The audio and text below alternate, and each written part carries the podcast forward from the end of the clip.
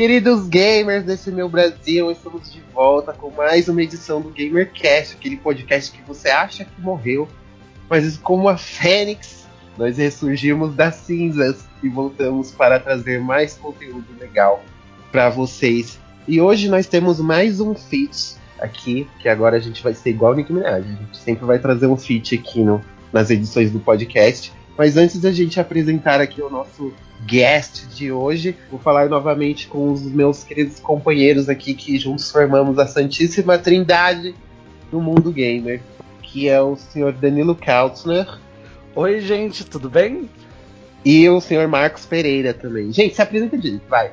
Mas a animação, vocês só falam, oi, tudo bem? Vocês parecem que estão morrendo. Parece que vocês beberam Skull Beats a noite toda, ah! Pelo amor de Deus.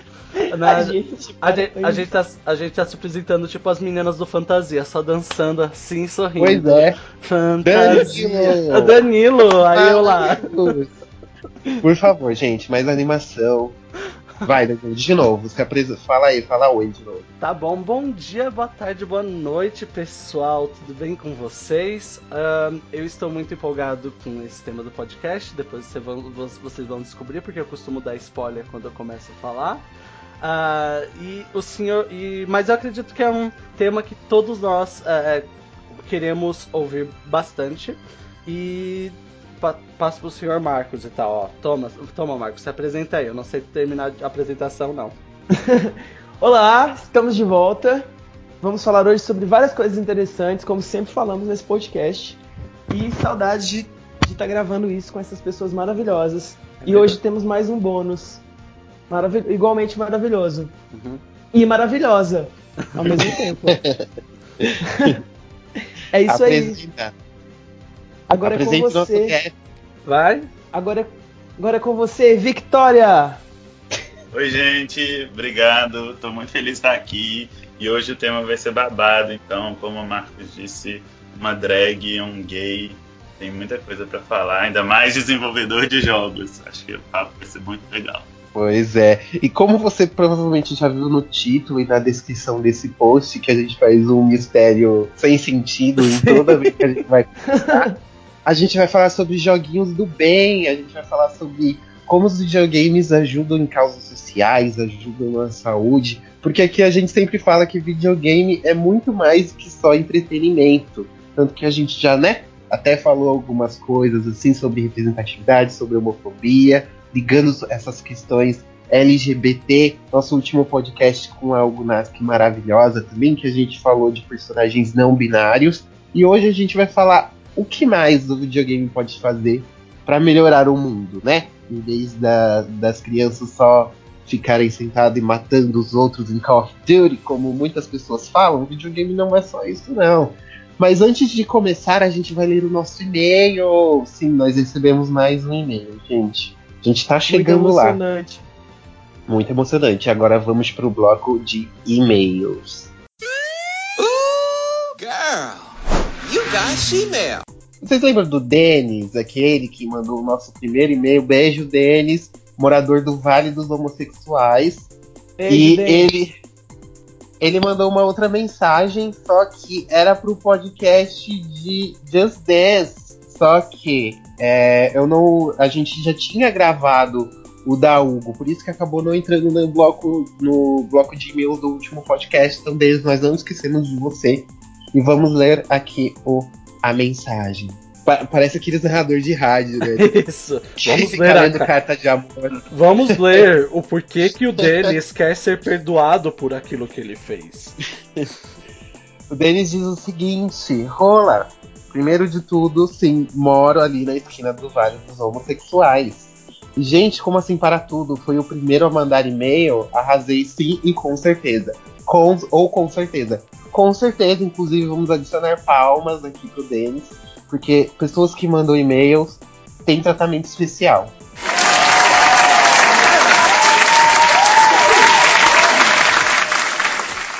Então, se você quiser ter tratamento especial também, antes de eu continuar aqui a mensagem, envie um e-mail para contato@gameover.com.br, que a gente quer ouvir a opinião de vocês, principalmente sobre a edição de hoje. Continuando o e-mail, sobre o tema do Just Dance, dancei muito, dancei muito. acho que é uma fórmula que tem seu espaço. E eles podem inovar bastante se souberem trabalhar com a tal de realidade virtual. Será que dá para incluir realidade virtual em Just Dance? Hum, curioso. Tem é, alguns é jogos pensando. já. Tem um jogo. Fica, fica, fica aí o, o dúvida. questionamento. PS, como assim não gostou de Rise of Tomb Raider? Ele deixa um gancho muito bom pro próximo game. Acho que eles realmente não inovaram muito com relação ao jogo anterior. Mas eu achei o mesmo patamar, que o mesmo patamar foi mantido. Gostei muito. Eles deram uma atenção muito grande para a evolução do personagem. Continue com o cast, está muito legal e tem muitos temas bacanas a serem abordados com a visão mais colorida, digamos. Denis, não é que eu não gostei assim de Rise of Tomb Raider, é que eu achei que ele não, ele não tá no mesmo nível que o remake. Eu, é Sim. tudo muito genérico, sabe? É, o vilão é muito genérico, a história é muito genérica. E por mais que you. e por mais que o. Se você pegue o remake, ele também não seja, tipo assim, a, a história mais inovadora do mundo, a trajetória da Lara tá muito mais profunda, pelo fato dela não saber nada das coisas e tal. Só que nesse, tipo, ai, tanto que tem uma revelação no meio sobre uma personagem, que eu não vou dizer qual, né? Pra não lançar spoiler, que está ligada a ela, que ficou tão na cara, ficou tão, Hum. tipo. Ah, mano, eu tenho certeza que essa pessoa é uma filha da puta. E, e se mostrou uma filha da puta, entendeu? E, sabe, não surpreende, é tudo muito. Vamos, faz... Vamos ficar na zona de conforto, parece que os desenvolvedores ficaram assim. E muito obrigado pelo seu e-mail, Denis. Estamos aqui, ó, gravando mais uma edição do GamerCast, conforme o, o, o requisito. E, gente, o que, que vocês estão jogando? Conta pra mim. Uh, isso- essa pergunta é complicada, porque o que que acontece? Eu ando sem tempo pra jogar. Eu ando tão sem tempo pra jogar que eu comprei um Vita pra eu poder jogar no tempo que eu tenho no Você- caminho pra casa. Você comprou um videogame morto? Eu comprei um Hashtag choices. Choice. Insere a a Tatiana. Choices. Eu comp- sim, eu comprei um, um videogame que, que já tá no cemitério, já tá cavado, e eu descavei ele e trouxe pra minha vida e tal. Ah, eu já tive um Vita há anos atrás e eu vendi por necessidades financeiras. E eu falei assim por um- em algum momento: Nossa, eu gostei tanto do Vita que em algum dia do futuro eu compraria um de novo. E a- aconteceu. Porque eu já tive um 3DS, só que eu não consigo gostar muito dos jogos do 3DS em geral. E eu peguei o Sr. Você vendeu o Zelda que eu te vendi? O Zelda? Não, ele tá, ele tá ali e tal. Tá aqui, Ah, tá. ok? Você vendeu o 3DS e tá com o Zelda? É, claro, bi- bicha, bicha. ó, é, ó a Zelda, ó Pra como quem, tá- ah, pra, quem, pra quem não entendeu a história, eu vendi o Ocarina of Time de 3DS super barato pro Danilo. E Isso. só depois eu descobri que era super raro. Pô. Que a Nintendo tinha parado de fabricar. E eu E fui era pra eu ter cobrado o quê? O triplo. E eu fui descobrir também depois que ele era super raro, e, tipo, eu não tô vendendo exatamente por causa disso. Beijos, Uhum. Zelda. Beijos. Eu sei. E Ah. você, Victoria Invicta, o que você está jogando? Gente, vou dar um spoiler. Se vocês forem fazer desenvolvimento de jogos, vocês saibam que vocês não vão jogar. Vocês só vão ficar jogando protótipo de jogo que vocês estão testando. E assim, o tempo mesmo de jogar, que você fala assim, eu fico o tempo inteiro jogando, mas analisando N coisas. Entanto que minha avó chega lá, você não sai do computador, para de jogar.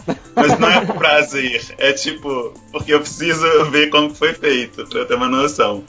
Mas nos poucos momentos que eu tenho livre, eu jogo um LOLzinho assim só pra falar que eu tô jogando alguma coisa, mas fora isso é só desenvolvimento mesmo.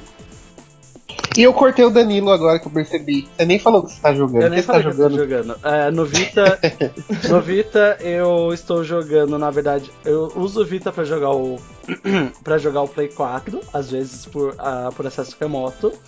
Aí eu estou jogando XCOM 2 e para o Vita mesmo, eu peguei em promoção o Is, que é um RPG bem antigo, que ele teve um remake pro PSP. Aí eu estou jogando ele. Fora isso, não estou jogando muita coisa, mas uma das vantagens do Vita é isso, tipo, eu consigo jogar o meu Play 4 à distância com acesso remoto. Então, Hum. Ah, tem uma coisa que eu tô jogando, que eu vim jogando ontem na viagem, que vocês não vão acreditar. Gente, eu tô na igreja mesmo. Eu baixei, ó, vou até falar o que eu baixei no meu celular. Quem sou eu, bíblico, à procura de Jesus, bíblica o quis, eu sei a Bíblia e verdadeiro ou falso Bíblia. Eu adoro, eu acho que Eu tô eu fazendo um orçamento de um jogo gospel, cristão e tal, e aí eu tive que ver como que é. Só uma negação, eu não sei nada da Bíblia, mas assim, estava jogando para entender o funcionamento.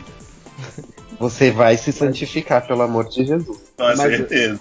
Mas é uma bicha santa mesmo, meu Deus. ainda mais que o cara que veio em mim nem sabia que eu faço drag, não sabia nada. Foi bonzinho. Ah, ele, pra você ele, ver como é a coisa, né? Pra ele, você ver como esse mundo, esse mundo falou, gira. Ai, gente, uma, ele, uma bicha fazendo um jogo bíblico. Ele olhou assim, ele olhou assim pra você e falou: Nossa, mas esse rapaz é muito formoso, hétero, branco. Ungido, né? rico, né? Ungido, sabe? Tudo, tudo que representa. It was love, it was a perfect illusion. Só não viu depois da meia-noite que, que transforma, né? 23 e 59, meia-noite. E você, Marcos, o que, que você está jogando? Conte pra gente. Estou jogando um jogo extremamente homossexual. Bayonetta. Uh. Gente, esse jogo é muito hino. Vocês já jogaram? É muito bom, Bayonetta. Gente, Bayonetta é muito, muito, muito bom. É o jogo que tem mais close por segundo. O, Sério. O Ângelo não gosta, ele não gosta dessas coisas e tal. Ele não gosta de Life is Strange, de baioneta. Quem falou que eu não gosto de baioneta? Você falou que gosta da baioneta 2, não da 1. Um. Ah, sim, um é meio chatinho. Viu? Gente, mas, mas é meu, muito divertido. É sério, não, sério, se você, se você gostou do. Você tá jogando um, né? Tô jogando um. Mano, o dia que você pegar o 2, você vai falar, meu Deus, como o 1 ficou no chinelo. Porque o 2 é 10 vezes melhor. Eles conseguiram pegar, tipo, tudo que o Bayonetta 1 tem de legal. E eles, tipo, multiplicaram por 10. As batalhas são mais incríveis. O close, ó, é certíssimo. O babado é forte. Mais que 20 reais. Nossa, eu tô muito apaixonado. Tipo, eles deram no Games with Gold no mês passado. E, e aí eu peguei esse compromisso para jogar, porque eu não curto muito esse estilo, tipo, Devil May Cry. Hack and né? Slash? Hack and Slash, é. E daí e daí, quando eu comecei a jogar, eu falei, gente, mas é tipo, é muito. É, é, parece que o jogo todo é uma paródia, né? Ele é muito clichêzão, ele, ele é todo estilizado para ser. para ser, tipo, bem fanfarrão mesmo. E ele é muito ótimo. A, a baioneta, a, a protagonista em si, dá um show. Gente, quem é que. A, quem é que mata um dragão? Tipo, parece um dragão, né? Fazendo Tipo pole dance, assim, sabe? Em cima do dragão. Não tem em, nenhum outro videogame você vai encontrar isso. Com cerveja. E, e o legal. Também, não acabei. Pode falar, desculpa. Estou jogando Sonic Mania. Quer dizer, acabei, terminei ontem. E tipo, coraçãozinho, o melhor jogo do Sonic ever. 10-10. Christian Whitehead, meu coração é seu. ah, eu posso lançar a... uma polêmica aqui? Ai, Ai começou. Ai, eu prefiro Mario. Eu não gostei de Eu prefiro Mario. Eu sou Team Mario. Eu prefiro Mario. Eu sou Hashtag. bi. Você bi? Você bi gosta dos dois? Na verdade, na verdade eu tenho uma, um relacionamento é, Você é poliamoroso. Poliamoroso, é exatamente. Isso. Tem, ó, no meu coração tem espaço pra Mario, pra Sonic, pra Rayman. Todos os eu jogos já, eu já joguei, eu já zerei o Sonic. Mas foi só um. Ah. Ele não, Agora, ele não meu amor, já ele não, vários. Ele não te satisfez o Sonic, né? Ah, não, não sei, não, não sei, não sei explicar. Meu amor por Mario é, é muito maior. Enfim, Sonic Mania é maravilhoso. Tipo, recomendo demais. Vamos, vamos falar sobre isso em breve. Spoilers. Mas agora, gente, sem enrolação, prepara a sua Frostbite, prepara a Unreal Engine 5, outras engines que tem. Unity. Prepara, prepara a sua Unity que a gente vai falar sobre desenvolvimento de jogos para causas sociais, joguinhos do bem e muita coisa legal que está começando o GamerCast. Welcome to the GamerCast.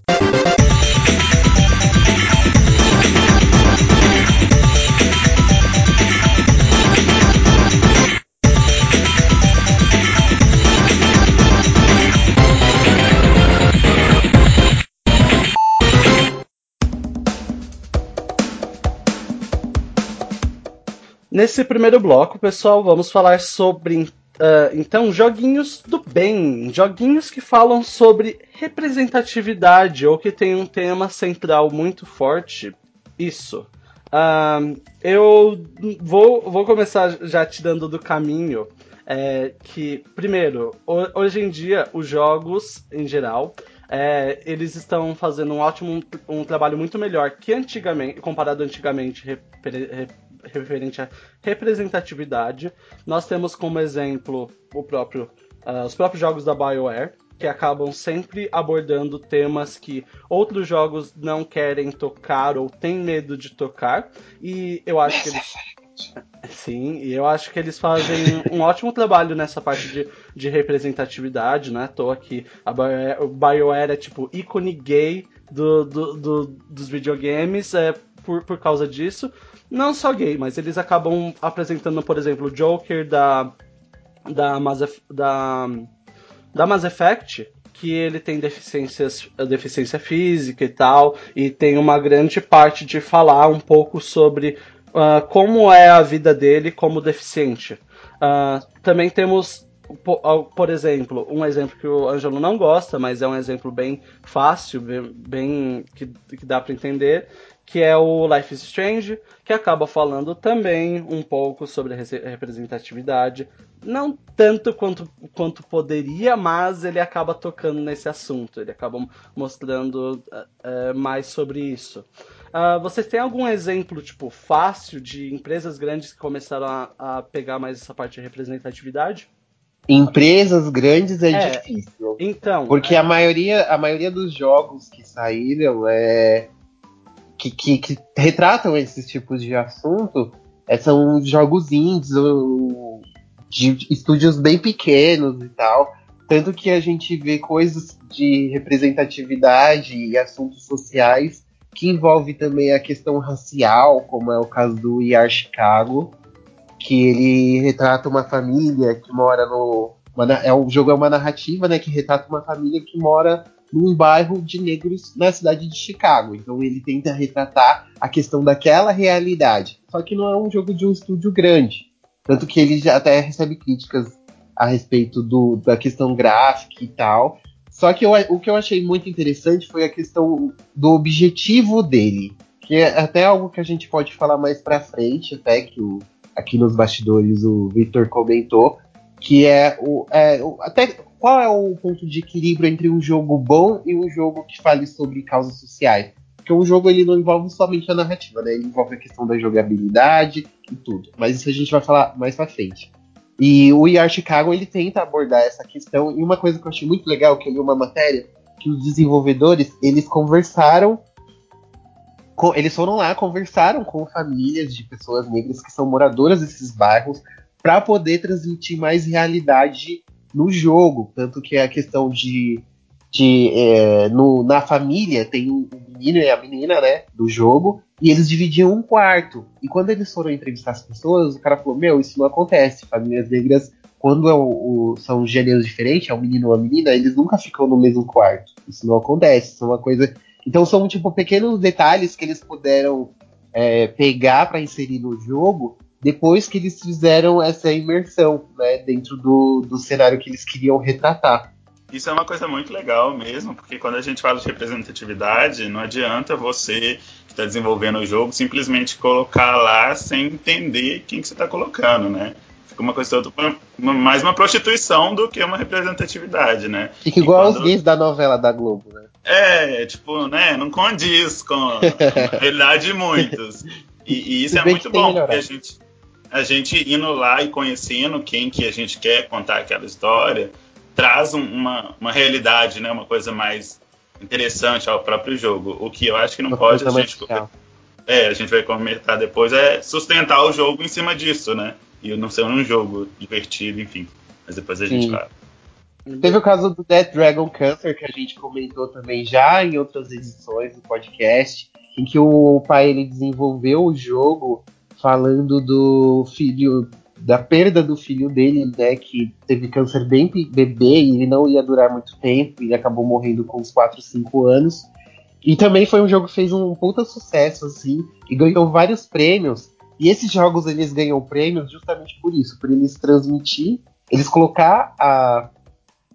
Não diria a narrativa, seria outra palavra. Eles pegarem o contexto de videogame e colocar para retratar um assunto totalmente diferente, algo que nunca foi abordado. Então esses jogos se destacam muito por causa disso, por eles tentarem pegar algo diferente. Não já o que já é conhecido, ou fazer igual os jogos de grandes produtoras. Isso que eu acho muito, muito triste, assim, que eu acho que grandes produtoras deviam investir em projetos desse tipo. Eu sei que eles não fazem sucesso assim na grande massa, mas são ideias muito bacanas, assim, que eu acho que mereciam um pouco de atenção, mais investimento. É, o que acontece é que, por exemplo, as grandes produtoras, elas já têm, tipo, a formulinha delas ali, já tem uma marca, né, já tem uma coisa pronta, e aí eu acho que elas pensam assim, por que, que eu vou fazer algo diferente se o que eu tô fazendo tá dando certo, entendeu? Deixa o cara lá que não tem dinheiro fazer essas histórias e o que que eu ver que tá dando certo, eu vou lá e compro, sabe? Eu acho que é muito mais fácil para elas do que tentarem pegar, criar uma coisa assim, né? Vamos pegar de quem está tentando lá, porque muitas dessas causas sociais, muitas vezes o jogo não é bom, não dá em nada. Agora, quando o jogo é bom e tem uma causa social, aí eles vão e pegam esses casos. Bem, uh, não só isso, mas também tem uma, existe uma certa Uh, principalmente antigamente, nós já conversamos sobre isso na parte de homofobia do, do, do podcast. Ouçam, é um podcast muito bom nosso. É, nós falamos bastante sobre a questão de que, tipo, antigamente é, essa parte de representatividade muitas vezes era utilizado como uma, uma piada. E eu acho que, como eu falei, apesar de, de, deles terem melhorado em muito a parte de representatividade hoje em dia, a maioria das empresas no, grandes ainda continuam meio covardes quanto a isso. Eles não, eles não querem tocar totalmente nesse assunto. Eles colocam é, esse assunto como algo. Um, uma subhistória, às vezes meio escondida, para que as pessoas, tipo, consigam falar, tipo, ah, não, esse jogo tem representatividade, mas eles nunca vão tão a fundo assim. Uh, os, uns exemplos que eu cheguei. O exemplo mesmo é a BioWare. A BioWare consegue ir mais a fundo do que a maioria dos jogos. Porque de cabeça mesmo não. Além da BioWare, não, também não consigo pensar em muitas mais empresas grandes que tocam a fundo nessa parte. E nem só, e nem só de, desse tipo de representatividade, né, que os videogames ajudam. Eles podem ajudar também muitas vezes na questão da saúde como foi o caso do Nintendo Wii, que foi uma revolução, né, que fez as pessoas levantarem da cama para poder se exercitar. Tanto que os, aqueles jogos de Wii Fit são os mais vendidos do Nintendo, estão, né, entre os mais vendidos do Nintendo Wii. E eu li uma matéria na época que ajudou é, idosos de asilo a se levantarem, a fazer exercício, coisas que eles ficavam lá só parados. E teve um caso muito legal também, que é mais recente, que foi de um britânico, um menino britânico, uma criança, que ele tinha um problema no olho direito ou esquerdo, não vou me lembrar aqui muito bem, que chama Ben Michaels, que é, ele ia perdendo a visão de um olho gradativamente. E para exercitar esse olho, ele, o médico recomendou para ele jogar videogame. Então ele jogava, ele começou a jogar duas horas de Mario Kart assim por dia com somente com o olho que estava com, com, esse problema, para poder exercitar, para ele melhorar o reflexo, conseguir identificar as cores. E isso e foi Mario Kart 7 no 3DS. E isso foi melhorando a visão dele. Não curou, obviamente, mas isso fez com, isso fez com que ele exercitasse esse olho para que ele não perdesse a visão totalmente. E isso é muito bacana, né? Para quem diz que videogame é só uma coisa para sedentário e gente que fica que é, é, isso é muito foda, porque quando é, vai retratar o, o, nerd ou o gamer no, em algum lugar assim, no, no filme, alguma outra mídia, é sempre aquele gordo, gordo com fone de ouvido isso. e com um monte de cheetos de salgadinho, salgadinho do lado e com jogando, sabe? Sempre é retratado dessa forma. E o, a Nintendo mostrou que não. E não é uma coisa recente, sabia? Que essa questão de fazer exercício, de botar as pessoas para fazer exercício. O Atari, ele tinha uma bicicleta Uau. que era ligada no, no, no, controle, na parte do controle. Sabe aquelas bicicletas de academia? uhum. ergométrica. Aí né? você jogava jogo de corrida. Aí quanto mais você pedalava, mais rápido o carro ia na tela. Eu achei isso sensacional. Atari revolucionando desde sempre.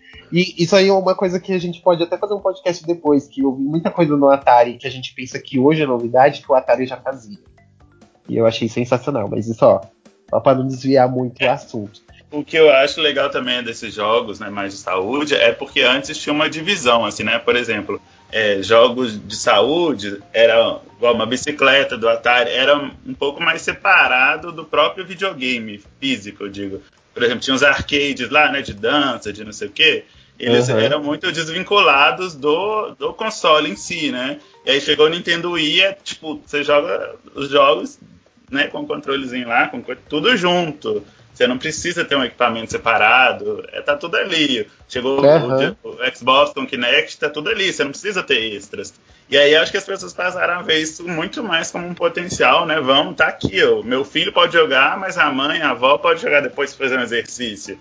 E aí aproximou e, e, as pessoas viram, começaram a perceber o jogo como né, uma maneira de gastar exercício. É muito eu bom mesmo... para quem. Desculpa, pode falar. Não, eu mesmo, quando eu era, tipo, uma época que eu jogava muito pump né, no, no shopping e tal, e eu jogava nos dois ao mesmo tempo, e eu usava uma perna para ir na outra ponta. Aí, tipo, minha perna ficou dois centímetros maior que a outra, minha panturrilha, de tanto que eu fazia, jogava. Ok, então, legal isso. Né, e, tipo, não faz exercício, eu sou sedentário, tipo, eu gastava horrores de caloria, bebia água igual um bicho, e ainda ganhava músculo, né, tipo na, quando eu fui na academia, o cara falou assim: Mas por que uma panturrilha sua é maior que a outra? Tipo, é muita coisa. Eu falei: Ah, só pode ser a, o pump, né? Hum, também tem uma é... coisa que eu queria comentar sobre esse, esse exemplo do moço que estava jogando Mario Kart para retardar o, o problema na visão dele. Isso é um super tapa na cara, né? Da, daquele, daquele conhecimento, entre aspas, que o pessoal fala, ah, é bem aquele negócio de vó, né? Que a pessoa falou assim, ah, videogame vai estragar suas Sua vistas. Visão. Sim. Vai né? estragar a TV, menino. Desliga isso é. aí. Não, mas mais no sentido mesmo de, de prejudicar a visão, né? Porque principalmente, por exemplo, Mario Kart são roda 60 quadros, é super rápido, né? Então acho muito colorido. muito uhum. colorido. Muito contrastado, tem... muito bom. É, então muito legal essa essa história desse rapaz. Muito legal mesmo. Uh, uma, um outro jogo que eu me lembrei, que acaba pe pegando nessa parte, que ele é um jogo grande, que foi lançado recentemente, que acaba falando muito sobre essa parte de representatividade na parte de, de saúde, é a própria Hellblade, que a personagem principal de Hellblade, é, só pra avisar, é, dos, é da Ninja Theory, é dos criadores de Enslaved, da Devil May Cry Nova e da Heavenly Sword. É, Hellblade, a personagem principal, a Senua, ela é uma personagem que tem esquizofrenia. E acaba falando. É acaba verdade. Retratando, acaba retratando muito bem sobre. Eu joguei ele, eu terminei ele. E é, acaba retratando muito bem como é a vida de uma pessoa que é esquizofrênica. Inclusive, tipo, por, é, que o, o pessoal fala que, por exemplo, pessoas que têm esquizofrenia podem acabar morrendo, podem acabar se matando, é, se não for tratado. E como o Hellblade acaba se passando num tempo nórdico de vikings, coisas assim, ele realmente toca bastante nesse assunto específico, que a Senua é esquizofrênica, ela começa a ter ver coisas e tipo, o jogo nunca deixa claro se as coisas que ela está vendo acontecem na cabeça dela ou se existem tipo de verdade. Porém, o jogo deixa bem claro que aquelas coisas que estão acontecendo são perigosas o suficiente no mundo dela. A realidade que ela vê é perigosa o suficiente para que, tipo, ela possa causar algum ferimento, tipo, verdadeiro nela, ou até, tipo, o mundo, ela acaba, tipo, interagindo de um mundo de uma forma tão diferente que ela pode acabar se machucando. É, então acaba tocando muito nesse assunto de tipo, como por que, que uma pessoa esquizofrênica, é, se não for tratada, tratada, ela pode ser um perigo para ela mesma. Porque a visão que ela tem do, do mundo ao redor dela é tão única que ela pode pode acontecer coisas e tal. Eu não vou dar spoiler porque aparece no jogo bem, bem claro isso. Mas o, a Ninja fez um trabalho muito bom de fazer essa representação do porquê que é, esquizofrenia é alguma coisa tão complicada. Porque que é, é, uma, é algo complicado e eu acho que eles utilizaram muito bem a mídia de videogame para mostrar isso, exatamente porque eu acredito que não teria como num filme mostrar isso sem apelar para estereótipos, tá, sabe? Porque a cena, ela, você vê que ela não é uma, uma pessoa louca. Ela não é louca. Porém, por causa da esquizofrenia dela, ela acaba sendo uma pare da sociedade. Acaba sendo excluída e é, é bem interessante, é muito bom. Se vocês tiverem tempo de jogar a Hellblade, ele é um jogo curto, mas é considerado de um estúdio grande. Então é, é muito bom é, ele como uma forma de representar uma doença mental. Sim, eles jogo... colocaram ela numa. Eles colocaram ela numa situação extraordinária, assim, no, no tempo, nos tempos nórdicos, para retratar uma coisa que é um problema que existe hoje em dia. Isso que eu acho muito legal quando eles têm essa sacada. E eu, só, eu não cheguei a jogar, eu só vi uma análise desse jogo, fiquei muito interessado, inclusive, que os caras fizeram uma puta pesquisa também para Eles fizeram uma imersão, visitaram, tipo, entrevistaram pessoas que têm esse tipo de, de distúrbio, não seria, não sei se seria a palavra correta a utilizar. E, cara, eu achei sensacional, assim, a temática. É isso que eu quero ver, gente. Quero ver coisa diferente, coisa nova. Chega de Call of Duty, pelo amor de Deus. Uh, Vitor, você ia falar algo?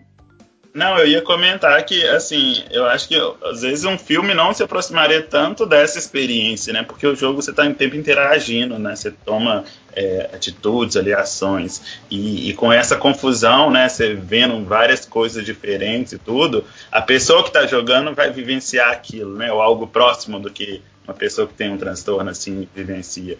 E, e, o jogo possibilita isso. Um filme, às vezes, não seria tão impactante para quem está vendo, né? Como para quem está jogando. Porque o jogo, né? Se, tipo, se você não fizer, você perde. E entre N questões que só um jogo possibilita, na realidade, porque você age dentro do jogo. Sim, Sim. Uh, e o próprio jogo, ele deixa claro do, do, de, em diversos momentos, não tanto, não é, na, é um pouco mais sutil, mas ele acaba falando pro jogador que, ei, se você é, se identificou com alguma experiência que a Senua tem, existe esse site aqui que ele você pode entrar você pode entrar nesse site para poder é, ver mais informações sobre esquizofrenia, ver lugares que você pode procurar ajuda e vá procurar ajuda. Não não não, não deixe de contar para alguém que você sofre o que a Senua ou, ou coisas parecidas que a Senua passa. Isso é sensacional, né? Que é uma preocupação, é uma responsabilidade que eles têm de, de oferecer esse tipo de apoio. E eles fazem, eles fazem um ótimo trabalho. Hellblade é um dos melhores exemplos de, da parte de representatividade de doenças mentais, é, do, do, pelo menos de jogos não indie. É, eu recomendo todos jogarem ele. Ô Danilo, só pra gente encerrar essa parte aqui que a gente tá dando os exemplos rapidinho, comenta sobre aquele jogo que você tinha falado do Bartender. É, então, a gente. Existem vários jogos indies que acabam pegando muito nessa parte de representatividade, o Angelo já falou alguns, mas tem um, uh, tem uma empresa que eles fazem jogos de cyberpunk, jogos indie, e eles fizeram o Read Only Memories e o Valhalla. Os dois jogos são é, visual no, são visual novels, mas o que eu quero entrar em mais detalhes é o Valhalla. O Valhalla é um simulador de bartender de cyberpunk, onde você tem que. É, aparecem vários personagens no seu bar e você tem que servir eles. Mas eles dão um trabalho e uma ênfase muito grande na parte de humor e representatividade. Eles nunca são, tipo, apesar de ter um humor, eles nunca é, vão lá e tratam menos é, pessoa, minorias.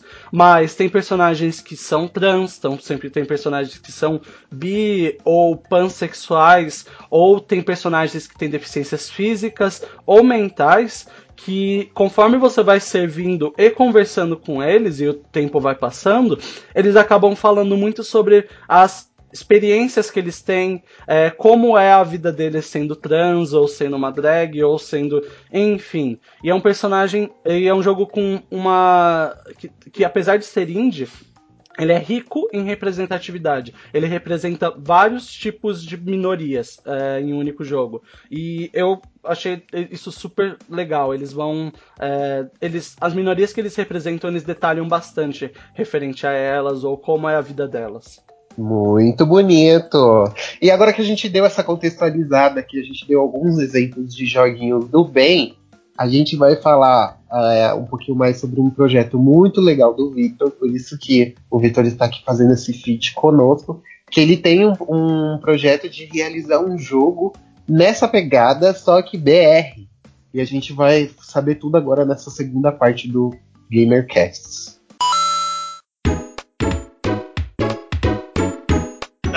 Gente, desde que eu era pequeno, eu sempre fui muito fã de Bush Groove, de jogos de dança e tal. E eu nunca vi personagens é, que parecessem comigo, que me representassem. Ou eram muito femininos, ou era tipo muito hétero padrãozinho. E eu, gente, coisa chata, será que o que eu sou, que meus amigos são, não vai ter um, um personagem né, que mostre isso um pouco? E aí quando eu comecei a desenvolver jogos, eu falei, cara, eu quero criar um jogo que tenha um personagem que seja o que eu sou. E que tinha que ser de dança, tinha que ser uma pegada muito competitiva, porque eu sempre gostei de disputa e eu vi aqueles jogos de dança era muito, né, tranquilo, um contra o outro, não sei o que. Gente, viado não gosta de competição, viado não gosta dar close. O trem tem que ser pesado, sabe? Tem que ser uma coisa de, tipo, nossa, seu filho da mãe, não sei o que, sabe? Tem que ser uma coisa foda de, nesse sentido de competição. E aí a gente, eu, eu encontrei uma equipe, a gente formou um estúdio de desenvolvimento e nesse ano a gente começou a desenvolver um jogo de dança chama Na Batida. Esse jogo, basicamente, nós unimos é, League of Legends e Dota 2 com Guitar Hero. Ou seja, a ideia é muito louco, mas assim, a ideia são cinco, duas equipes, é, até cinco personagens por equipe, cinco contra cinco, na mesma tela. E a ideia é o quê? Enquanto vem aquela esteira do Guitar Hero, você vai apertando um tanto de teclas e tudo, você pode lançar magias, magias de ataque que você stuna, desabilita a esteira do outro jogador. Magias de defesa, que você dá um shield, protege contra outras magias. É magias de acrescentar notas, cegar, inverter controles. Eu acho que por enquanto são essas cinco magias. Enfim, são, imaginam, 10 pessoas na tela. No pé dessas, dessas pessoas tem como se fosse uma barra, né? Então, se eu tô contra o Ângelo, é, a pontuação nossa é diluída naquela barra. Se eu tô com mais pontos, a minha barra tá maior do que a dele. E aí a minha equipe toda pode atacar o Ângelo para me ajudar. Ou a equipe dele me atacar para ajudar ele. Enfim, é, é, uma pegada super competitiva. A gente está desenvolvendo desde fevereiro. A gente fez uma parceria com a Amazon, então é um jogo totalmente online. É um problema que nós estamos tendo porque a gente não consegue levar para eventos para a galera testar. Então, assim, a gente até liberou uma build agora para a galera já começar a ver a pegada do jogo. E aí, o que, que aconteceu? Como eu criei essa questão de competitividade e representatividade, o primeiro personagem que eu criei para o jogo, que eu trabalho como game designer, foi uma drag queen, que é a Tequila, e ela foi totalmente inspirada na drag que eu faço. E por isso, já com essa questão diferente de trazer outros personagens, a gente conheceu um pessoal do aglomerado da Serra, daqui de BH, que é uma comunidade, e, e, eles têm várias oficinas lá, e dentro dessa oficina eles têm o passinho, né? Aquele passinho de funk que a galera conhece. E eles fazem uma disputa, que chama Disputa Nervosa, que é o campeonato de dança de funk. E eu falei, cara, isso é muito genial, isso tinha que ter num jogo de dança. E a gente conversou, quando ele chegou para mim, ele falou assim: Eu queria muito que o passinho tivesse dentro de um jogo de dança. Eu falei, pronto, tá aqui. E aí a gente fez o quê? A gente pegou o vencedor de um campeonato dessa disputa nervosa, transformou ele no personagem de um jogo. O pessoal da comunidade criou uma música, né? Uma música de funk pro jogo, que virou a música tema do personagem que a gente criou. E a gente fez uma parceria com uma universidade daqui, que ela tem um sistema de captura de movimentos. E a gente foi com esse menino que ganhou o campeonato e ele fez vários passos de dança, tipo, muito foda, e tá tudo dentro da animação do personagem no jogo. Então, assim, é um jogo de dança que tem um personagem dançando funk, que dança o passinho. Aí, aproveitando essa pegada da comunidade, a gente pegou um, um vencedor de um campeonato de Vogue. Aí eu falei, uh. querido, você dança em cima do salto? danço. Então agora que você vai fazer uma coreografia aí pra minha drag. Aí a gente pegou, ele fez a coreografia, nós capturamos também e pegamos e colocamos é, é, esse movimento, né, essa coreografia de Vogue. A gente acabou criando um terceiro personagem. Então hoje a gente tem a minha drag, que dança passos genéricos, que a gente fez inspirado em vídeos de internet. Tem um menino que dança passinho, que é um personagem direto da comunidade, que dança passinho do jeito dele. Aí eu virei para ele e falei assim: como você gostaria de lançar magia dentro de um jogo? Aí ele foi lá, a gente gravou. Como que o um menino que dança o passinho erra? Tipo assim, agora exagera. Ele vai trocar as pernas e cai no chão. E aí o menino do Vogue é a mesma coisa. Como que um, um cara que dança Vogue erra, o que, que acontece? E a gente foi exagerou. E aí a gente já desenvolvendo, já tem o passinho e a drag já estão prontos dentro do jogo. Agora a gente está nesse terceiro do Vogue, acabando de finalizar. E, e, desde que a gente começou essa pegada de representatividade, muita coisa aconteceu, porque tem uma causa social muito legal. E a gente participou de, de um case do Sebrae lá, com o pessoal da favelinha, e a produtora desse case falou: Cara, seu, o que você está fazendo é genial esses jogos e tal, vamos fazer um documentário sobre? E eu, tipo assim, gente, eu não sou ninguém. Tipo, eu comecei na área de jogos que eu voltei em fevereiro. E fizeram um piloto muito foda do documentário que eles estão vendendo para canais de televisão e tal. E, tipo, justamente por uma causa social que tá ali. E o que a gente estava comentando é assim, né? Um, tentar achar um meio termo para colocar uma causa social e fazer um jogo divertido. E eu falei isso desde o início. Gente, por mais que eu queira trabalhar essas questões sociais, acima de tudo, o jogo tem que ser divertido. Eu não quero que as pessoas é, vão jogar lá meu jogo porque o passinho é o jogo do passinho. Eu nem vendo o jogo assim, né? A gente nem divulga como sendo o jogo do passinho. É um jogo de dança, é competitivo pra caralho, é muito foda, é bem feito. E o passinho tá lá. Porque isso é a nossa vida. Tem várias coisas que estão aí, sabe? E a gente tem que ser valorizado pelo aquilo que a gente é, né? Não é porque eu sou gay, é porque eu sou um cara, bom caráter, que trabalho, faço as coisas direito e tal. E foi exatamente isso que eu tentei levar para o jogo. Tem que ser um jogo bom, divertido, e essas causas sociais que me interessam, que fazem parte de mim, que eu gosto, que eu gostaria de representar no jogo, estarem lá. E aí chega aquela questão que eu pensava assim, pô, eu quero fazer uma drag dentro do jogo. Aí eu fiz a minha versão e eu vendia isso inicialmente, eu achava que eu estava assim, representando as drags. E eu vi no canal da, das Bi um vídeo muito legal sobre visibilidade e representatividade. E aí que eu fui perceber, eu acho que eu não estou representando ainda, representar uma coisa muito maior. Eu acho que eu estou dando visibilidade. Porque quantos jogos né, que vocês conhecem que tem uma drag no meio? Quantos jogos vocês conhecem que tem um cara que dança passinho de funk? É, eu não estou representando todos os caras que dançam de passinho de funk, nem todas as drags do mundo ou do Brasil, enfim. É, mas eu estou mostrando para o mundo que elas existem. Eu acho que a gente tem que começar daí, né? Mostrar que a gente existe, porque nós somos ainda muito invisibilizados na, na sociedade. É, e aí eu queria uma opinião, uma discussão sobre isso, porque Será estamos representando? Estamos dando visibilidade? Como vocês veem isso? Porque, assim, quando a gente constrói isso com a comunidade, é muito bom. Eu faço muita questão de saber como as pessoas pensam justamente por isso. Porque eu não quero me prostituir colocando a drag lá porque tá na moda. É porque é uma coisa que eu faço, que eu gosto e eu acho que tem que se mostrar. Eu queria conversar isso com vocês pra gente ver. Bem, uh, A minha opinião referente a essa parte de representatividade contra uh, visibilidade e tal é que isso é uma coisa que assim, eu achei maravilhoso o trabalho que você tá, que você tá fazendo. E achei super divertida a ideia. Gostei muito de que as pessoas também é, abraçaram muito essa ideia a ponto de você já ter um documentário, já tá, já, ter, já tá trabalhando nessa parte do documentário, já ter parcerias com a Amazon. Só essas parcerias que você conseguiu para fazer o projeto ser viável já mostram, na minha opinião, a força que seu projeto, o seu conceito tem. Eu adorei. Eu iria adorar, tipo, poder jogar ele no futuro, é, é, assim que possível, porque o jogo parece ser muito divertido. Eu adoro jo esses jogos de ritmo.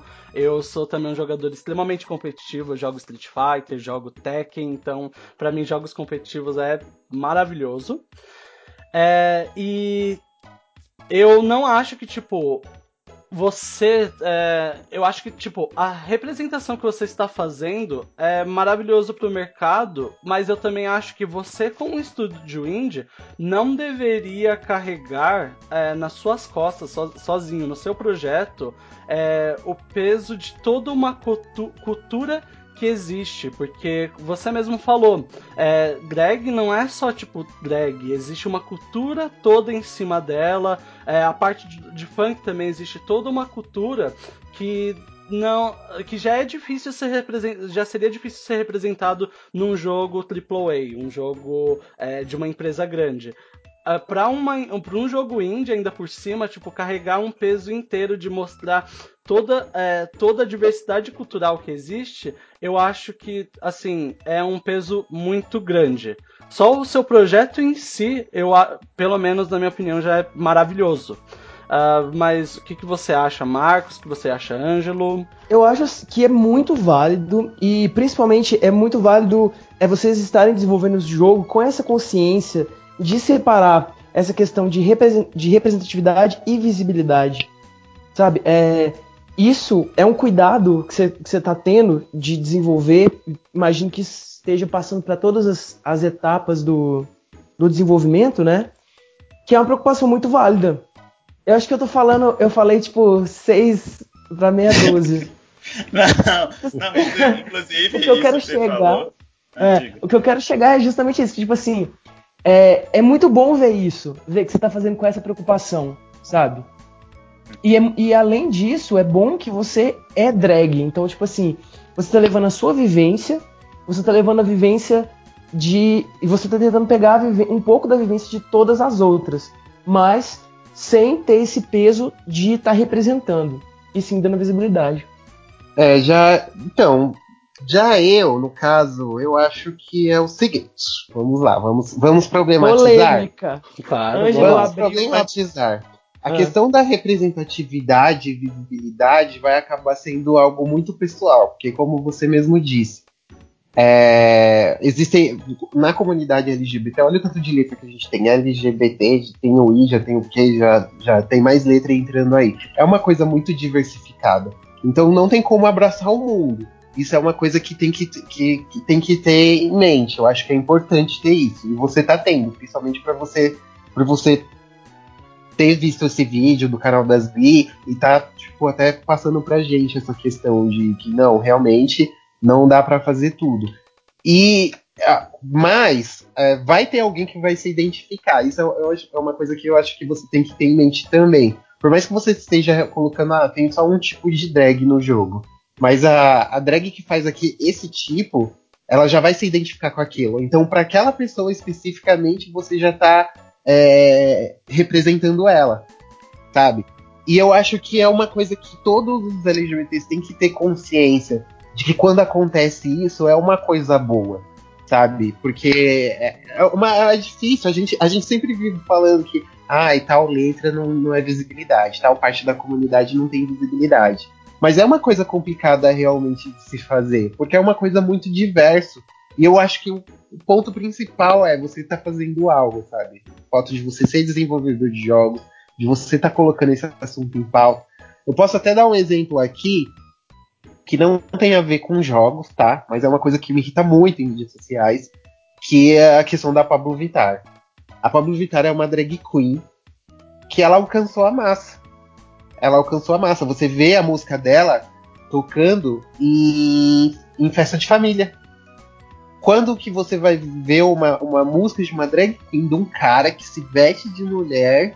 Quando que você viu isso? Viu, tipo, a tiazinha lá que tá fazendo arroz 10 horas da manhã, liga na Fátima Bernardes e vê lá uma pessoa, um cara travestido, falando do sucesso da música que ele faz e tal. E eu vejo que, ele, que a Pablo recebeu muita crítica pelo simples fato de, das músicas dela serem para você dançar. Muita, eu vejo direto no Facebook as pessoas é, reclamando disso, sabe? Ai, não, a Pablo não me representa porque ela não é militante. As músicas dela não falam sobre a causa, e que não sei o que, não sei o que, não sei o que lá. Meu, se você parar pra ver todas as entrevistas da Pablo, ela fala sobre militância, ela fala sobre o que ela passou, ela fala sobre as dificuldades de, de ser gay no Brasil e ainda mais drag queen, sabe? E é uma coisa que tá lá, é uma coisa que a gente tem que estar tá feliz por estar tá lá.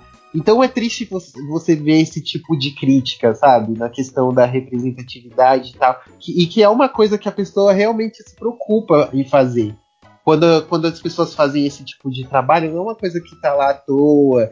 E que tá. Antigamente não muito, né? Vamos, vamos mandar real. Mas hoje é uma, é uma questão que tá muito em evidência. Você se preocupar e representar fielmente. Então, assim, visibilidade e representatividade vai ser algo muito pessoal. Porque o que você colocar lá vai representar alguém, pode não representar todos, mas vai estar tá representando alguém que faz parte da comunidade e que ela vai se sentir tocada por aquilo que você coloca. É, inclusive pegando esse gancho da Pablo que você falou, é muito legal porque eu fiz dois jogos já que tinham drags e daí teve um que foi, a gente levou para um shopping aqui em BH que é super tradicional. E aí no último dia eu cheguei lá montada no shopping com meu jogo. Tipo assim, eu atingi, eu entrei no espaço, sabe? Que ninguém sabe o que é aquilo, digamos assim, generalizando mas que não é aqui as pessoas veem, né, normalmente. Aí eu cheguei lá, na hora que eu fui no andar que tava o nosso jogo, tinha um tanto de menino com pai, menininho assim de 5, 6 anos. E aí eu vi a menininha assim puxando a saia da mãe. Ô mãe, isso é um homem ou uma mulher? E eu achei assim. Eu falei assim, pelo menos ela tá, tipo, elas estavam jogando lá o joguinho e tudo, achando o máximo, super divertido, jogando como a drag, que era a personagem que eu tava, né, vestida no dia. E assim, elas não estavam nem na notícia, mas na hora que elas viram, né, tipo assim, o que, que é isso que tá acontecendo aqui? Eu acho que, sei lá, marcou e elas vão depois querer saber o que, que é. E aí, quando a gente colocou o jogo de dança ontem já para rodar, viraram e falaram assim: Ó, oh, eu vou jogar com essa Pablo Vittar aqui. Então, tipo, né? O conceito foi legal, as pessoas estão vendo, estão reconhecendo aquilo. Estão assim, fazendo assim, essa ligação. Exatamente. E eu acho que esse é o caminho, sabe? É, uma, é fazer não uma coisa ofensiva, mas uma coisa que as pessoas da massa, assim, que não fazem parte do nosso universo, que elas consigam ver e, e compreender, porque o, a gente tá de dentro, pra gente é muito simples. A gente olhar pra uma drag queen, a gente já saber o, já entendeu o estilo dela, já entendeu o que é uma drag queen, mas tem muita gente que não entende, tem muita gente que não sabe. E eu acho que o caminho da sutileza é uma coisa que, que é super válida, sabe? Que é muito legal. Mas enfim, se prepara, porque, tipo, eu acredito que seu jogo vai bombar, que eu já fiquei com vontade já. Mas, se vier críticas desse tipo, não ficar se apegando muito a isso, entendeu? Porque não dá para levar o mundo nas costas. E tem muito militante, as gay novinhas, as gay que não sabe muito da vida, né? Que elas acabam, tipo, sendo muito extremistas nesse caso. E eu, e eu fico super feliz. Só o fato de você estar tá, é, botando a cara a tapa e tentando fazer um negócio legal desse tipo. Incluindo também gente da comunidade. Gente, quando que favela no Brasil é representado em um jogo de videogame? Nunca!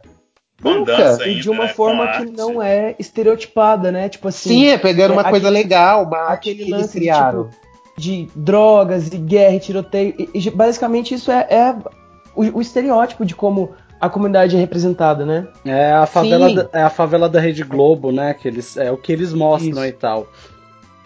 Sim, é uma, é uma coisa que faz parte da realidade, é uma coisa que faz parte da realidade, mas não é só isso, sabe? Tem muito mais coisa lá dentro. E pegar uma coisa boa assim, querer mostrar pro mundo, eu acho sensacional. E eu acho quando até quando a gente comentou já, né, de você ir lá conhecer, eu fiz todo esse processo, né? Eu fui lá, subi no morro, passei pelo caminho errado, passei por aquelas vielas, igual de filme mesmo. E aí eu fui me colocar assim, gente, o tanto que a gente é preconceituoso, né? Tipo, eu moro do lado deles, nunca tinha ido. Tô indo lá querendo né, mostrar a realidade deles e eu estava cheio de preconceito e eles foram super gentis, super educados comigo, sabe? Eu falei assim, é, a gente vive na nossa bolha, né? Não sabe o que está acontecendo no, ao lado da nossa casa. E assim, tanta coisa legal que acontece lá, sabe? Tipo, eles sonham que eles vão sair dali para ser, ser empregado, ajudante pedreiro. Cara, não, você dança, você faz coisa pra caramba, você olha o trabalho que você tem aqui, maravilhoso, sabe? Você pode conquistar o mundo com isso. E eu poder, como desenvolvedor, mostrar isso é uma coisa muito prazerosa para mim, muito gratificante, porque agora eu sei que, né, eu tenho certeza que eu não vou agradar todo mundo, mas eu vou estar sensibilizando as pessoas que existe aquilo. E aí eu acho que já é um grande ponto, né? Pelo menos. E eu mim. acho que e eu acho que a, a, representatividade e a visibilidade estão ligadas. Mesmo que você, mesmo que você não mostre a diversidade, não tem como mostrar a diversidade em sua forma completa. É impossível. Você querer separar as duas coisas, eu não sei. Eu acho que é que é algo meio surreal, sabe? Você, uhum. você falar de que a visibilidade é uma coisa, representatividade é outra. Se a pessoa tá vendo aquilo ali, você já tá sendo representado. Ela já tá representando alguém, ela, não, ela pode não representar você. Por exemplo, se uma pessoa trans ela tá ali no, no programa da Fátima Bernardes, ela não tá me representando, porque eu não sou uma pessoa trans. Mas ela tá dando visibilidade para isso e ela tá representando as trans, entendeu? Ela pode não estar me representando, mas ela está representando outra pessoa. Então vamos é parar de achar que é, é só L, é só G, é só B e é só T. Parece que a gente age separado. E quando que a uhum. gente tem um, vários problemas em comum, entendeu? A gente tem que a gente tem que se identificar e se sensibilizar. Isso é uma coisa que a gente disse até no, no podcast passado. A gente tem que se identificar, a gente tem que se sensibilizar com o problema da comunidade como um todo. Não só com, ah, eu sou gay, eu sou preconceito por ser gay, que não sei o quê. Ai, mas eu não gosto de gay afeminado, que não sei o quê, não sei o que lá, não sei o que lá. Entendeu? Mas a gente tem que, a gente tem que tentar entender o problema de todo mundo e compreender e ter empatia. Uhum. Empatia, é. eu acho que é a palavra-chave. A gente tem que, pelo menos, tentar entender o problema do outro. E que nem o Vitor falou, sai da nossa bolha, filho. A gente vive uma realidade, o nosso vizinho vive outra. A gente tem que parar e olhar para o lado para ver o que está acontecendo ao nosso redor. Entendeu? Suas gays chata que fica aí falando que a Pablo Vittar não representa. Olha, se eu pego vocês na rua, eu sento vocês na cadeira e vou dar uma aula igual a professora Helena. Senta aqui, Anginho. Vamos lá. Você vai dar uma aula bem na cara deles. bem na sua cara. É, inclusive, quando você fala dessa, dessas gays novinhas, dessa comunidade, foi um outro projeto que surgiu, que a gente mandou até para o Ministério da Cultura, e acho que a gente está com grande chance de passar, que é um jogo que retrata a experiência da comunidade LGBT, mas aí dá para se estender às outras, né? É, vocês já jogaram Limbo, né? Provavelmente. Limbo? Sim. É. Amo. Sim. Então, Limbo tem uma experiência muito, muito pesada, né? Você, tipo, ele é denso, é uma atmosfera, né? Você se coloca ali e sente aquilo. Sim. E aí eu tenho um outro jogo que chama Lean, não sei se vocês conhecem. Não. Lean, ah, é basicamente é, são quadrados e tipo assim, você nunca se encaixa naquele lugar. Quando você usa sua habilidade, você consegue passar e daí vem ruídos, enfim. É uma questão, um jogo mostrando essa questão, sabe? Ser diferente se encaixar em outros lugares. E aí eu tive a ideia de que fazer um jogo que mostrasse a, a, como é difícil viver em uma comunidade LGBT, uma comunidade que não é LGBT, né? Nós somos minorias e vivemos uma sociedade que não nos aceita. E a ideia do jogo foi o quê? Você controla um fantasma que é, ele todo jogo é, é, uma paleta em cinza, né? Você controla um fantasma em tons de cinza, só que ele tem uma aura colorida, como né, nas, na cor, nas cores da bandeira LGBT. E aí você não mata, você não, não morre, digamos assim, no jogo. O que, que você tem que fazer? É uma plataforma tipo Limbo mesmo, tipo Mario, só que tem muito inimigo. Tipo, muitos inimigos simbolizando a questão de ser uma sociedade muito majoritariamente diferente daquela minoria que está ali. E a única habilidade que você tem é você esconder essa sua aura. E aí você deixa de ter uma aura colorida, você fica em tons de cinza, igual a toda a sociedade, só que aí você não morre. Você passa despercebido no meio da multidão. E aí eu queria retratar uma experiência que é tipo, o que a gente passa, né? Vocês passaram também quando a gente está sumindo, descobrindo. Uhum. Tudo a gente acha que as pessoas estão falando da gente, né? Todo mundo tá. A gente é a atração da festa, né? Assim, é, o, não vai ter som, o jogo, basicamente a trilha, né? Não é uma música nem nada, vão ser sussurros. E daí, quando você aproxima do inimigo, no caso, né? Da sociedade, você vai escutar ofensas assim, viadinho, sapatão, travesti, sabe? É tipo um jogo muito. que eu quero retratar uma coisa inicialmente dessa dificuldade em viver em uma sociedade que é muito. que não te aceita por ser diferente É, e é o primeiro jogo que eu, que eu vejo que a gente está com uma proposta de fazer pra, até para ano que vem uma campanha de crowdfunding que é construir um jogo com a comunidade, porque eu acho que isso é um, uma coisa que todos nós LGBTs e, e pessoas né, que não estão incluídas no estereótipo padrão vivem. E aí eu queria no final desse jogo já deixar assim, ó, esse jogo não foi construído por um gay, foi construído por uma sociedade. E vinha aquele tanto de nome, assim, sabe? tipo, as pessoas ficarem impactadas depois. Mas é, é uma ideia que não Eu sei já se estou em choque já. Parece Pode um jogo bem pesado. Amei o conceito. Muito bom o conceito. Parece um jogo bem pesado, principalmente pra pessoas que. Tipo, todo mundo sofreu já preconceito de, em níveis, mas pra uma pessoa que sofreu em um nível muito alto, deve- é um jogo que vai deixar ela bem chocada e tal. É, parece É, e a ideia é que, por exemplo, com os sussurros, você vai avançando no jogo, no final aquilo vai estar tão chato, tão cansativo, que às vezes você é LGBT, vai virar para aquele seu primo que é meio homofóbico, que não gosta de você, e você vai virar e falar assim: agora você vai jogar isso aqui, que é difícil pra caralho, e você vai ver o tanto que é difícil ser viado nesse mundo. Sabe? É um jogo assim, que, que, que, que é uma pegada pesada, é uma experiência bem mais complexa. E que a gente, a nossa proposta do nosso estúdio é desenvolver com a comunidade. Muito bom. Né, a ideia não é representar a minha visão só, mas de todos. Inclusive, eu fiz pesquisa no Facebook para validar isso. Tipo, muitas pessoas falaram que olhares incomodam muito mais do que não sei o que, xingamentos e tal. Então, assim, é um jogo todo feito com a comunidade. Um projeto novo, né? Sim. Que lindo, gente! Então vamos encerrando agora a nossa segunda parte aqui do podcast. Adorei essa discussão, gente. Foi muito profundo. E a gente vai agora para o último bloquinho agora do GamerCast sobre joguinhos do bem.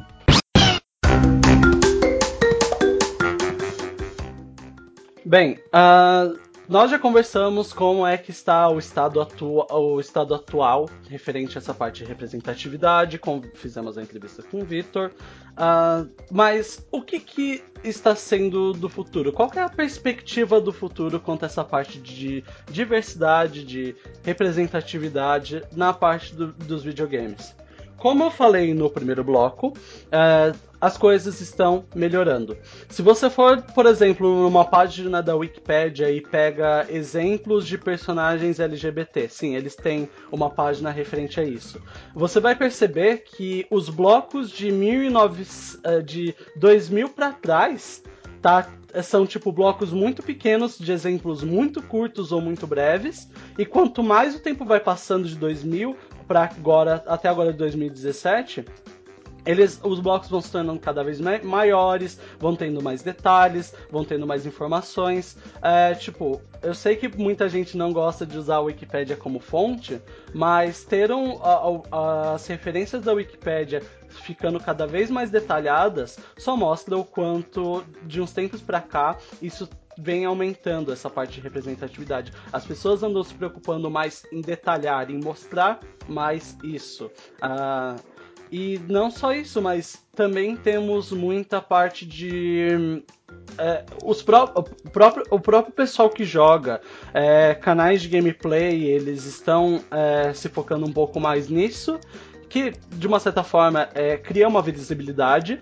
E streamers, eles andam fazendo muito muitas campanhas onde eles jogam, por exemplo, por 24 horas é, e o dinheiro que for arrecadado vai para de repente ou uma instituição é, que ajuda LGBTs ou ajuda crianças ou ajuda com, pessoas com deficiência mental. Uh, um grande exemplo disso é o, o streaming que acontece anualmente chamado Good Games Done Quick, uh, que vocês não sei se vocês chegaram a assistir, é o de de speedruns, onde eles fazem um, umas 24 horas de speedrun. Uh, e cada doação que eles recebem referente a, a esse evento vão para alguma instituição de caridade. Eu sei que em 2016 eles fizeram, eles enviaram para os do, Doutores Sem Fronteiras e tal. Uh, e eles conseguiram reunir no tempo de streaming, que acho que foi um, foi um dia inteiro. Eles conseguiram reunir para enviar para pro, pro Doutores Sem Fronteiras, para Médicos Sem Fronteiras, Doutores Sem Fronteiras, eu não sei traduzido, é 1 milhão 297 mil 924 dólares. É, isso só foi em um dia é, de vários jogos em speedrun e é, é uma situação que, tipo, vai crescendo mais e mais. Tipo, cada ano eles vão conseguindo arrecadar cada vez mais. Um, por exemplo, eles começaram esse projeto do Good Games Done Quick na em 2011, se eu não me engano. É, e a primeira vez que eles fizeram esse streaming, eles conseguiram 21 mil. E agora, nesse, agora em 2017, eles conseguiram 1 milhão 792 é, mil 632 dólares. Tipo, isso foi algo que, que a, a perspectiva do ano que vem será ainda mais. E todo esse dinheiro vai para caridade. Então, é, videogame está sendo utilizado para tipo, para dar visibilidade para essas instituições de caridade e as pessoas doarem. Porque quantas pessoas você conhece que, sabe, vão lá e realmente é, doam mensalmente para alguma instituição de caridade e surge uma oportunidade dessas, elas acabam doando porque gostam de videogames e gostam de poder fazer alguma coisa. Sim, inclusive isso teve na BGS do ano passado, a CD tinha um stand lá. E vários youtubers famosos, pessoal do Tech Tudo, eles, fizeram, eles jogaram lá durante a feira pro pessoal jogar que era tipo uma campanha que eles faziam também de jogos do bem, de gamers do bem, era algo assim. Que o, eles ficavam jogando lá enquanto o pessoal doava. E gamer tem dinheiro, né, gente? Nós aqui. As pessoas te, jogar é uma coisa cara, entendeu? Então, as, as, nada de melhor do que usar o seu dinheirinho para uma, uma boa causa. Por que não, né? Aproveitando esse gancho dessa ação da ACD na, na BGS, tem também alguns, algumas instituições, como a Child's Play e a Gamers Outreach, que elas oferecem videogames para pacientes, geralmente para crianças, né, em situação de hospitalização, porque para tentar amenizar a experiência solitária, né, e assustadora, principalmente para crianças. E, inclusive o Humble Bundle, que é aquele site que você compra vários jogos é, baratinhos e o dinheiro vai para caridade, geralmente a caridade, a, a, instituição de caridade prioritária deles é a Child's Play. Então, você comprando um joguinho no Humble Bundle, uma parte do seu dinheiro vai para Child's Play e, consequentemente, se transforma em jogos e videogames para crianças mesmo nos Estados Unidos. E é uma, é, um, é uma atitude super legal, porque realmente, né, tem, tem vários tipos de, de situações uh, que as pessoas têm que ficar internadas por muito tempo. E realmente é uma coisa muito. uma situação muito solitária, né? E aí os videogames trazem uma, um tipo de ressocialização. Né? Pensa, você tá lá naquele hospital todo branco, e aí você joga um, um Mario da vida, tipo, tudo colorido, bonitinho, né? É, esse tipo de, de ação, assim, aquece meu coração, sabe? Eu fico bem o legal também é que se a gente puxando para os desenvolvedores, nós temos eventos fora do Brasil. Né? A Microsoft tem o Imagine Cup que a galera brasileira está assim, normalmente em peso lá, acho de umas 15 edições que já tiveram, em 10 os brasileiros estão lá com jogos que são uma pegada social, né? Teve o Sonho de Jequi, que foi super bem reconhecido lá, que é um jogo sobre o Vale do Jequitinhonha, que você coleta água para ajudar a família do personagem lá do Jequi, a mãe dele. E aí no final, quando você vence, você tem essa possibilidade de doar pra, de um, um valor para as instituições, as ONGs que atuam no Vale do Jequitinhonha. Para quem não sabe, é um vale daqui de Minas que já foi considerado pela ONU o Vale da Miséria. Então, assim, o Brasil tá, tem, temos é, é, poucas pessoas, né? Mas ainda temos, assim, sempre pessoas que estão preocupadas em fazer jogos com causas sociais, jogos que as pessoas colaboram com outras causas, né? Isso é bem legal, porque a gente mostra que tem gente preocupada, né? Não é só jogo de entretenimento, tem jogo que as pessoas fazem com sentido maior. Né? Sim. E como vocês puderam ver hoje, pessoal, queridos gamers, videogame não é só brincadeira, não, não é só entretenimento, ele pode ser muito mais do que isso. E a gente deu vários exemplos aqui para vocês. Eu queria dar o, fazer aquela, aquela pegada do host e agradecer a presença de Victor, a.k.a. Victor Invictus. Passa seu Instagram, pela presença. Coloque Passe as, seus contatinhos. É. Gente, obrigado pela oportunidade de estar aqui participar desse tema maravilhoso. É, meu Instagram de drag é Victoria Invicta com C, Victoria com C, Invicta com C. Eu vou fazer um ano daqui a pouco, então reparem que eu melhorei nas montações. Gente, cada tiro eu garanto que é tiro atrás de tiro.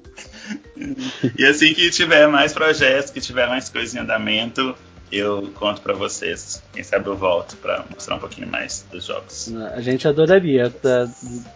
Nós, foi uma ótima entrevista, foi muito bom a gente ter conversado sobre a parte de representatividade e adoramos o seu projeto. O seu projeto é lindo e a gente quer ver mais e mais e mais coisas vindo de você. E quer jogar, né? O Eu quero de jogar também.